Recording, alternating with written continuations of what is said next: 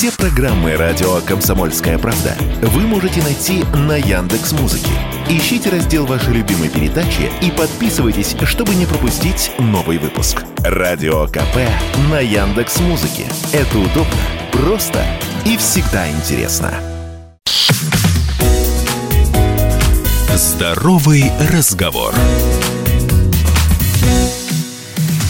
Всем привет, это «Здоровый разговор» у микрофона Мария Баченина.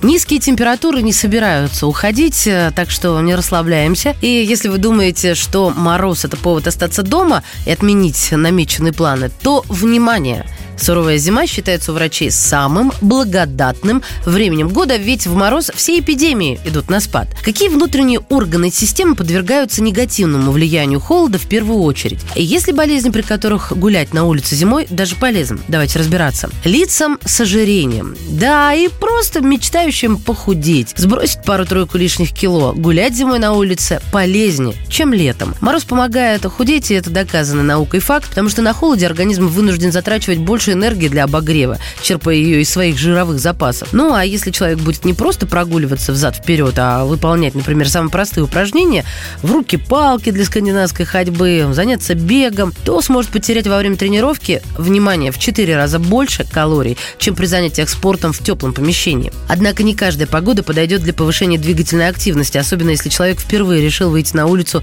с этой целью. Внимание, если за окном минус 15 и ниже, то в этот день лучше остаться дома. Головная боль боль. Это всегда сосудистое нарушение, спазм.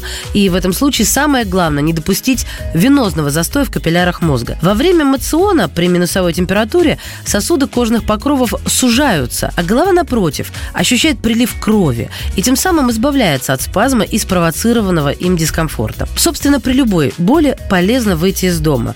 Ну, в нашем случае ощутить целебное действие холода, которое заключается в снижении чувствительности нервных окончаний. Это приведет к уменьшению боли и улучшению самочувствия. Люди, которые страдают от повышенного артериального давления, зимой могут чувствовать себя хуже. А вот гипотоникам сужение кровеносных сосудов на морозе может пойти на пользу. Но лицам, страдающим от ишемической болезни сердца и других сердечно-сосудистых недугов, лучше поберечься и остаться дома в мороз. Все дело в том, что при сильном падении столбика термометра нагрузка на наш главный мотор возрастает. А все из-за естественных рефлексов, которые направлены на сохранение нашего тепла. Снижение температуры тела порождает дрожь, дрожь повышает тонус сосудов, а тонус сосудов создает предпосылки для развития инфаркта или инсульта. Что касается атита и менингита, которые развиваются при прогулках зимой без шапки, то это не более чем миф.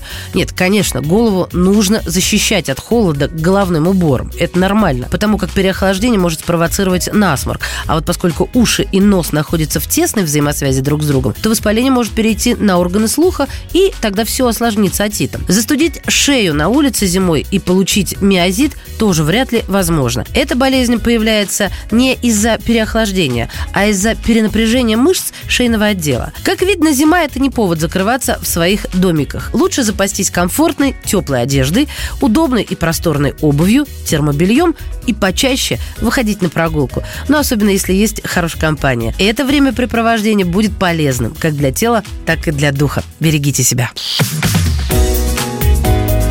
Здоровый разговор.